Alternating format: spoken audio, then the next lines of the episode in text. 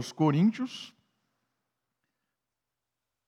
versículo último do capítulo 15. É um capítulo longo, são 58 versículos. E eu quero conversar, conversar não, porque você não vai responder, né? Eu quero expor o último versículo, versículo 58. 1 Coríntios, capítulo 15, verso 58. Sua Bíblia também começa com o portanto. Sim? Portanto, é a conclusão de todos os versículos anteriores. Ele vai fechar o ensinamento de tudo aquilo que ele propôs e ele vai trazer algumas aplicações significativas para aquela igreja. E essa igreja que vai receber essas instruções certeiras do apóstolo Paulo, ela está situada na cidade de Corinto, que é uma cidade na Grécia. E a Grécia, nesse período, ela tinha vários ambientes de discussões filosóficas. E ambientes de discussões filosóficas que tinham implicações teológicas, que tinham a ver com a interpretação de quem é Deus para as pessoas. E na cidade de Corinto, provavelmente, haviam discussões filosóficas no mercado. Né? O mercado de Corinto era um mercado muito grande, circulava-se muita gente, vendia-se é, carne, vendia-se frutas, vendia-se cereais. Muito do que se vendia no mercado em Corinto, em Corinto vinha de sacrifício feito nos templos é, dos rituais gregos, religiosos e tudo mais. Provavelmente, no mercado grego, se discutia a respeito de filosofia. E imaginando uma conversa entre dois gregos, um poderia perguntar para o outro: como eu posso viver uma vida bem vivida? Como eu posso ter uma vida significativa? Essa é uma pergunta que talvez não se resuma só à Grécia, né? Talvez você já tenha perguntado isso. Como eu posso viver uma vida que vale a pena ser vivida? Uma vida significativa. E na Grécia, a resposta mais comum que você encontraria, o grego que conhecia as filosofias, ele diria assim: o importante se chama eudaimonia. É uma palavra grega. E o que é eudaimonia? Eudaimonia é quando você encontra o encaixe perfeito no universo. É como se o universo fosse um computador, cada pecinha encaixada para que o computador desempenhe aquilo que ele foi construído para desempenhar. Se você tirar uma pecinha fora, o computador apaga. Então, uma vida bem vivida para alguém que vivia na Grécia, a resposta comum seria o seguinte: você quer ter uma boa vida, uma vida que faça sentido, significativa? Quero você precisa encontrar o seu encaixe no universo. Para que você serve? Eudaimonia, o que você faz de melhor. E aquilo que você faz de melhor, você vai se encaixar no universo e você vai fazer o universo funcionar. Tudo está encaixado. Sapo, o mar, o sol, o ar, tudo encaixado, tudo funciona perfeitamente, mas o ser humano é o único que tem o desafio de encontrar, porque todas as outras coisas não precisam encontrar, elas fazem o que tem que fazer. O ser humano precisa encontrar. E aí, se você foi feito para ser um escravo, você tem que ser um escravo. Se você foi feito para ser um escravo, o universo conta com a sua ação como escravo. Você não pode fazer mais nada. Você não pode ser nobre, não pode deixar abrir uma tendinha e vender água de coco nas praias da Grécia. Não pode. Você tem que ser escravo. Porque senão você não vai aproveitar a sua vida. A sua vida bem vivida é como escravo. Você precisa se encaixar. Então a ideia grega é que você tem que encontrar o que você faz, e às vezes você faz bem, mas você nem gosta, e você tem que fazer isso para que o computador funcione. Entendeu a ideia grega? A sua vida só vai ser significativa quando você encontrar a sua função no universo e fazer. Então, se você vai vender alguma coisa, não pode deixar de vender. Se você não vender aquilo, você não encaixa no universo. Então isso quer dizer que cada pessoa foi feita para uma coisa. E o grego dizia o seguinte: os pensadores foram feitos para pensar. Se você não é inteligente, você serve. Né? Então por isso que tem os filósofos gregos, né, os sofistas. Esses são os, os nobres. Né? Então, nobre não trabalha, nobre pensa. Se você é uma anta, você trabalha. Né? Por isso que aquela frase, o trabalho enobrece o homem, é uma besteira, porque quem é nobre não trabalha. Isso é filosofia grega. Né? Nobre não trabalha, só quem não pensa. Quem não pensa, trabalha. Então, era uma sociedade que não tinha variação. Você tinha que encontrar e tudo mais. E aí a pergunta segunda era o seguinte: existe eternidade, se eu encontrei o meu lugar, eu posso ser eterno? Sim, você pode ser eterno de duas maneiras.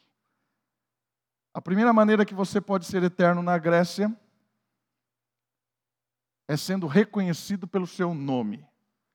E aí você tem vários vários contos gregos de vários personagens gregos.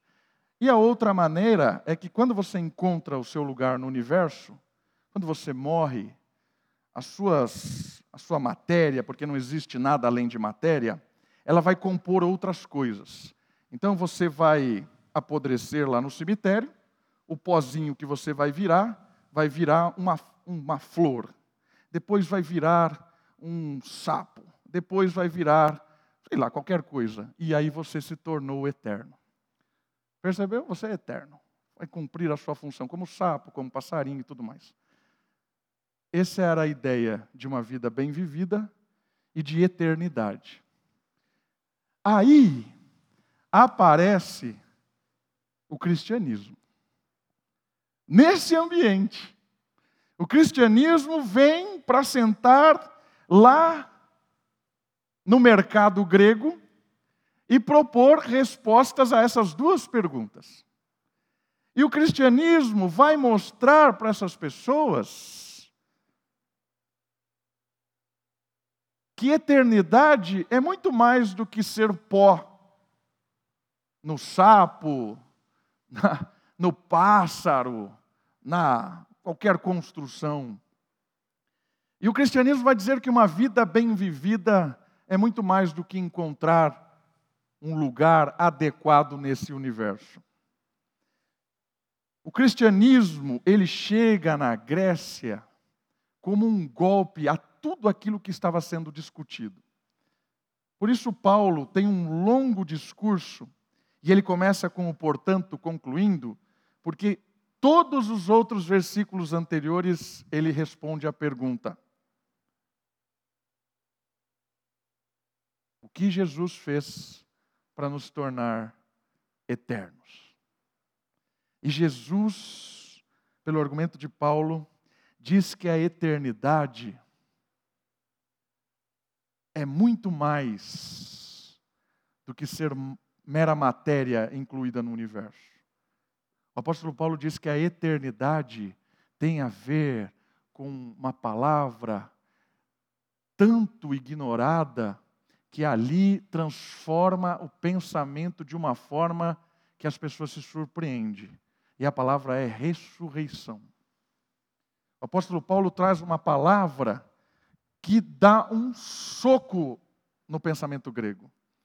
Ninguém jamais na história da filosofia grega ou dos pensamentos tinham falado a respeito de ressurreição como se fala aqui. E o que é a ressurreição? A ressurreição é a vitória de Cristo sobre a morte, voltando a viver no mesmo corpo. Certo? Então ele diz o seguinte: Jesus morre, vence a morte e volta para o mesmo corpo. Para o grego, isso é um escândalo. Que voltar ao mesmo corpo? O corpo é uma prisão. O corpo detém a alma. Você precisa ser eterno, fazendo parte de outras coisas. Mas o cristianismo está dizendo: não. Jesus voltou ao mesmo corpo, ressuscitou, venceu a morte, e todo aquele que crê em Cristo, quando morre, estará com Cristo e a morte foi vencida por Cristo e ressuscitará também. Então, o Davi, quando morrer, se o Davi creu em Cristo, creu que o Senhor Jesus morreu para pagar os preços dos seus pecados, o Davi ressuscitará no mesmo corpo, como Davi.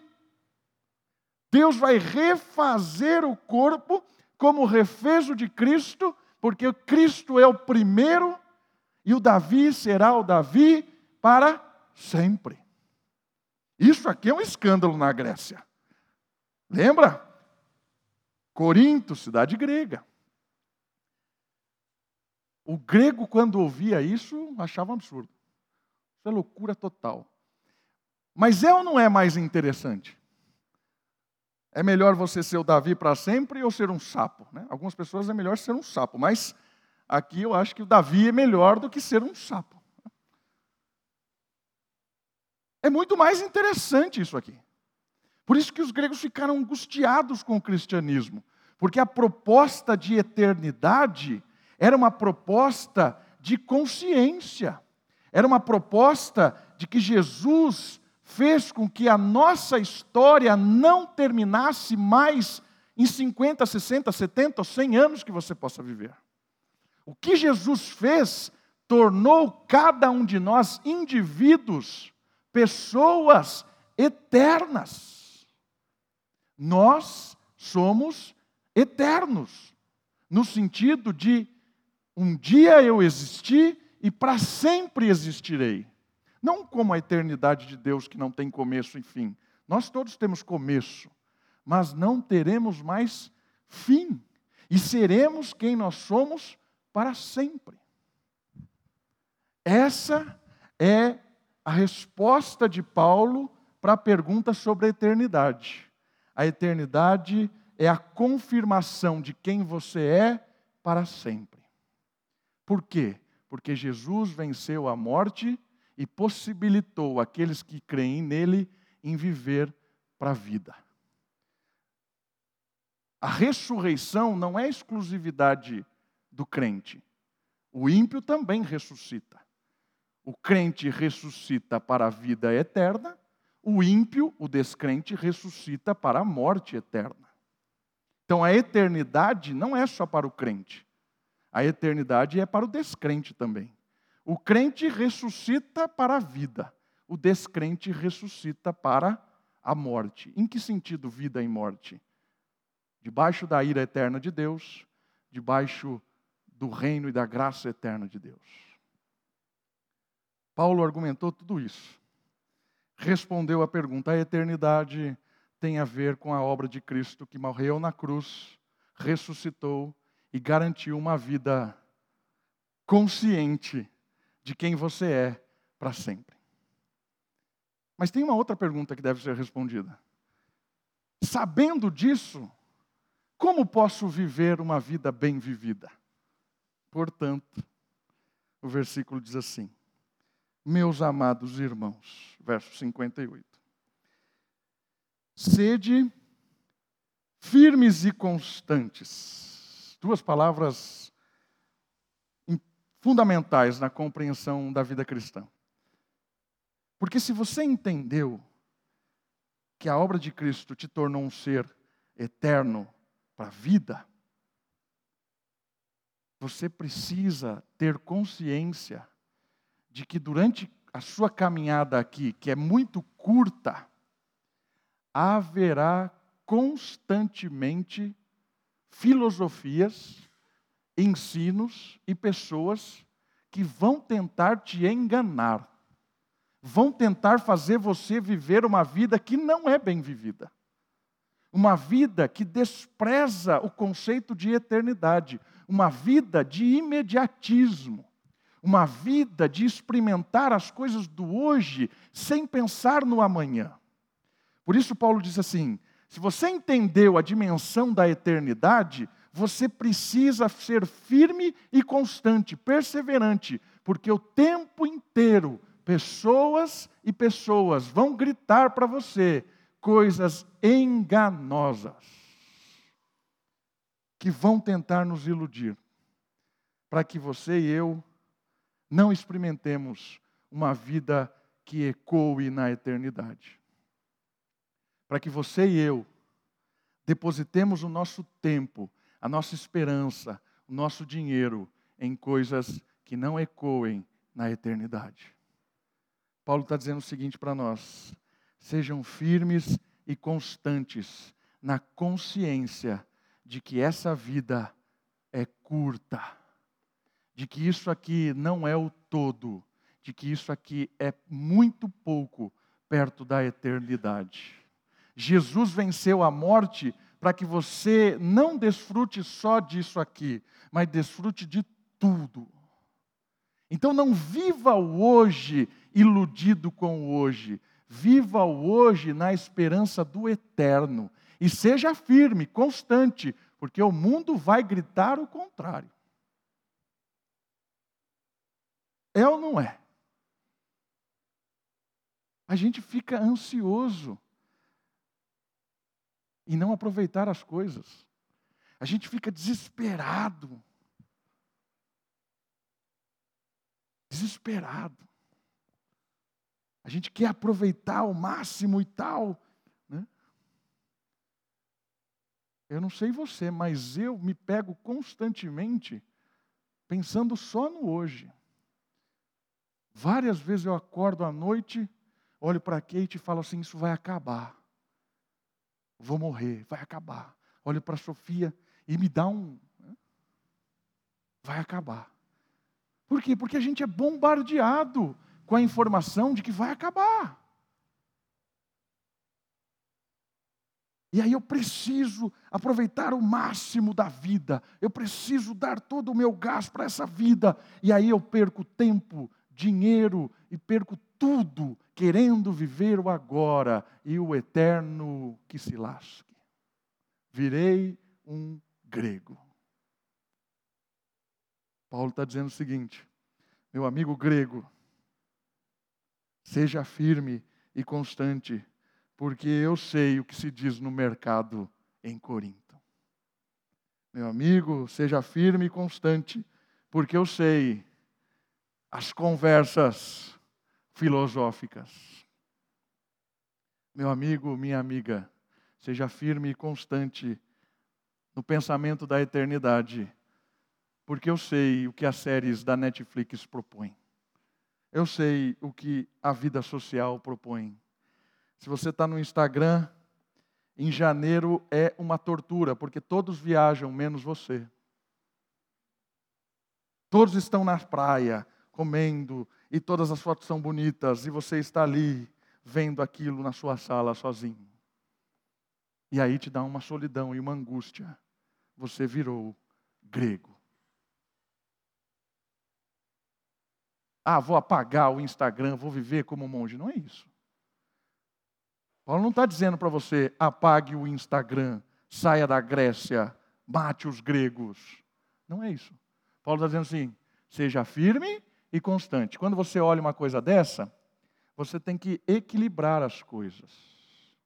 Viver o prazer que Deus nos dá de viver, porque viver é muito bom, mas não viver de uma forma a não considerar a eternidade. Invista no seu casamento pensando na eternidade. Invista nos seus filhos pensando na eternidade. Invista, invista na sua aposentadoria pensando na eternidade. O que você vive hoje dá para investir na eternidade. E a única coisa que vai para a eternidade são pessoas. Seja firme e constante. A gente não precisa sair de nenhum lugar. Jesus disse: Eu não estou orando para que eles saiam do mundo, mas que os livre do mal. Então a gente precisa frequentar esses ambientes, sejam virtuais, sejam do cotidiano, sempre com a firmeza e a constância do pensamento da eternidade. E aí vem uma outra questão mais profunda ainda. A firmeza e a constância, elas devem impulsionar, com essa palavra que aparece em seguida, sempre. Em quê? Atuando na obra do Senhor. Sabendo uma coisa. Que coisa? Que nele, no Senhor da eternidade, o vosso trabalhar, o vosso viver, o vosso dia a dia não é inútil.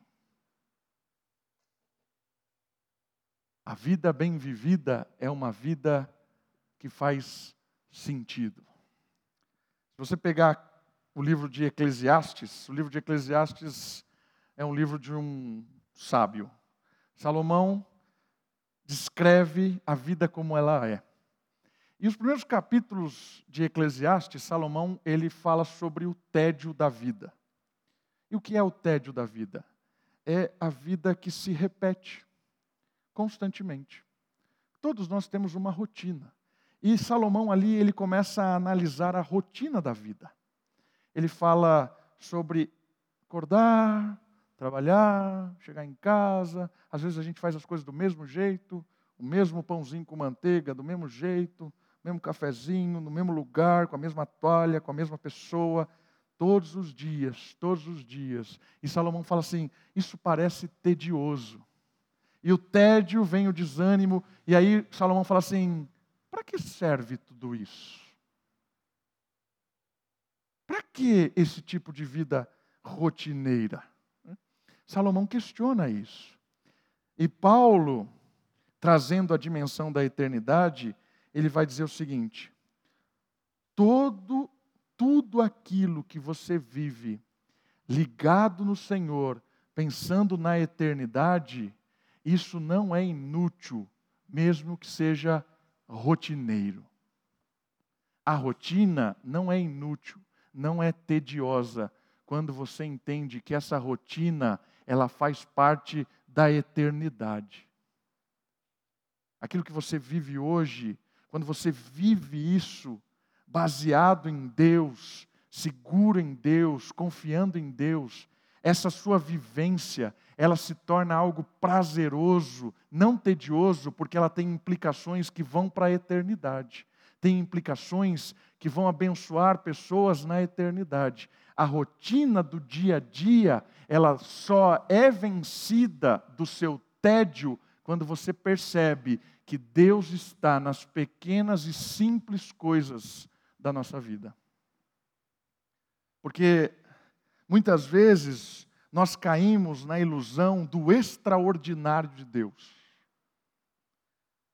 Nós ficamos clamando, orando e esperando o extraordinário de Deus. Mas Deus não trabalha com extraordinários. Deus trabalha com ordinários, com a ordem. Existem quatro períodos de extraordinários na Bíblia: criação, do nada, Deus fez todas as coisas, extraordinário. Saída do Egito, dez pragas, abre o mar, extraordinário. Elias e Eliseu, monte de milagres, extraordinário. Época apostólica, extraordinário. O restante de toda a história bíblica é ordinária. Por isso que Deus fala por meio de Paulo em Gálatas: aquilo que você ceifa, você colhe Porque o mundo é um mundo de ordem, regras. Nós precisamos aprender a nos alegrar, a nos satisfazer, a ter prazer e pensar na dimensão da eternidade nas coisas simples da vida e não no extraordinário. Na simplicidade de sentar de manhã e tomar um café com aquela pessoa que nós amamos. Na simplicidade de dar uma risada, de contar uma piada, de bater um papo, de jogar um jogo, de assistir a um jogo com quem nós amamos. Essas coisas, quando nós vivenciamos elas no Senhor, para a glória de Deus, essas coisas têm dimensões na eternidade. Deus não precisa abrir o mar, porque Deus já derramou o mar no seu e no meu coração, quando Ele disse que água viva fluiria quando o Espírito viesse e perdoasse os nossos pecados, habitasse em nós e nos tornasse seres eternos. O que é abrir o mar perto de abrir o coração? O que é abrir o mar perto de tirar pessoas que iam para a condenação eterna e levar pessoas para a glória eterna? O que é abrir o mar perto de habitar em nós com o mar da água viva? Nós temos o mar da água viva que faz com que os nossos simples momentos de viver durem para a eternidade. Paulo está dizendo assim: a vida bem vivida é a vida que você percebe Deus. É a vida que você não fica o tempo todo olhando para trás, com culpa, com carga, com remorso, com peso. Por que não? Por que não mais olhar para trás? Porque Deus já nos perdoou, porque Deus já nos libertou, porque Deus já nos acertou a conta quando morreu na cruz por nós. Passado foi pago na cruz. E o futuro? O futuro está na mão de Deus. O futuro está naquele que é o Senhor da história. Nós temos uma dificuldade de viver a vida bem vivida, porque muitas vezes a nossa mente, o nosso experimentar do dia a dia, ele está preso ou no passado ou no futuro. Quer um exemplo disso? Quantos aqui agora não estão pensando o que eu vou comer depois do culto? Você não está vivendo agora, você está vivendo o futuro. Quantos aqui não estão pensando o que eu vou trabalhar amanhã, a hora que eu vou chegar e tal? Eu quero dizer para você, meu irmão, minha irmã, você está perdendo o privilégio de viver o agora. Você não está vivendo, você está na expectativa do lá. E no Senhor, o agora é eterno. Um outro exemplo disso é que muitas vezes nós aproveitamos a viagem só no destino e perdemos de contemplar toda a paisagem do percurso. Essa é a nossa vida. Nós precisamos experimentar, nos deliciar com a paisagem que Deus coloca todos os dias, todo minuto, para que a gente glorifique a Ele, na simplicidade do dia a dia. É isso que Paulo está falando assim. Portanto, meus amados irmãos, sede firmes e constantes, sempre atuantes na obra do Senhor sabendo que nele o vosso existir, o seu trabalho não é inútil. Tudo que você faz ecoa para o eterno, dura para sempre. Por isso, faça com entusiasmo, faça com ânimo, faça com amor. Eu queria encerrar aqui falando para você viver a sua vida pensando na eternidade, sabendo que Jesus nos deu a condição de sermos eternos. E tudo aquilo que você faz, pensando na eternidade, não é inútil. E eu quero que você saia daqui consciente de que assim que acabar o culto, as pessoas vão dizer para você o contrário. Tudo vai dizer para você o contrário. Para que você não pense no eterno, para que você pense no agora. Pense no eterno, para que você experimente o agora. Viva o agora com a expectativa da eternidade. Porque tudo aquilo que você faz para o Senhor, no Senhor, glorificando a Deus, é para sempre, é para a eternidade. Uma vida bem vivida é uma vida perto de Deus. Uma vida bem vivida é uma vida que investe em pessoas, porque as únicas coisas que vão para a eternidade são pessoas. Vamos orar? Baixe sua cabeça, feche seus olhos.